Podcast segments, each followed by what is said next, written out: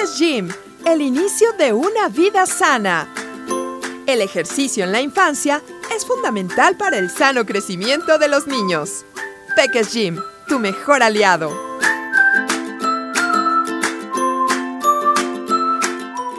Hola, te saluda Susi de Peques Gym. Piensa en una actividad de tu vida cotidiana. Ahora imagina que personas con las que convives están ahí para apoyarte, pero se dirigen hacia ti con mucha frecuencia repitiendo tu nombre todo el tiempo. Susi, haz esto, Susi, haz lo otro, Susi aquí, Susi allá, Susi, Susi, Susi, todo el tiempo. ¿Cómo te sentirías?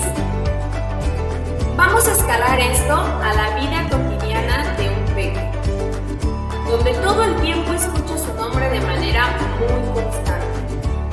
Esta misma situación ocurre en algunas mamás que confían en nosotros y se acercan para pedir nuestro apoyo cuando sus hijos ya no les hacen caso.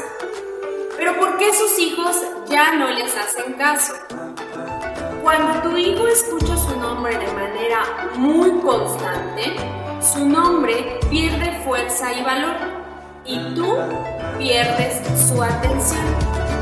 Lo mismo sucede cuando utilizas gritos para poder comunicarte con tu hijo. Esto se vuelve muy cotidiano y con el paso del tiempo pareciera ser algo muy normal. Tan normal que te impide darte cuenta cuál es el factor por el cual tu hijo ya no te hace caso. Los gritos, y repetir su nombre muy constante no son una alternativa. Si utilizas gritos de manera constante para comunicarte con tu pequeño, llegará el punto donde su cerebro se bloquee y te ignore, generando así estrés en ambos. Así que si me lo permites, compartiré contigo algunas opciones que te a mejorar la comunicación con tu hijo y su atención. Si te vas a dirigir hacia tu peque y vas a utilizar su nombre, procura que no sea de manera excesiva. Susi esto, Susi aquello, Susi, Susi, Susi. Evítalo. Evita utilizar el mismo tono de voz para todo cuando le hables. En ocasiones es necesaria el tono de voz sutil, pero muchas ocasiones también es necesario un tono de voz firme y seguro. Si le vas a dar una indicación, busca que exista un contacto visual entre ambos. Así le ayudarás a comprender mejor lo que le estás pidiendo. Tu tolerancia es un punto clave para que mejore o empeore la situación. Tus gritos solo bloquearán sus acciones generando un estrés en ambos.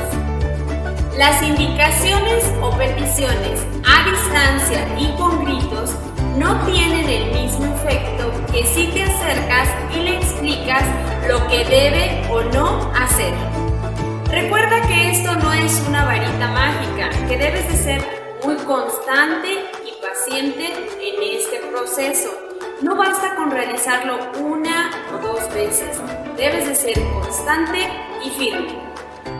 Y recuerda que si conoces a alguien a quien puede servirle esta información, no dudes en compartirla. Peque Gym, el inicio de una vida sana.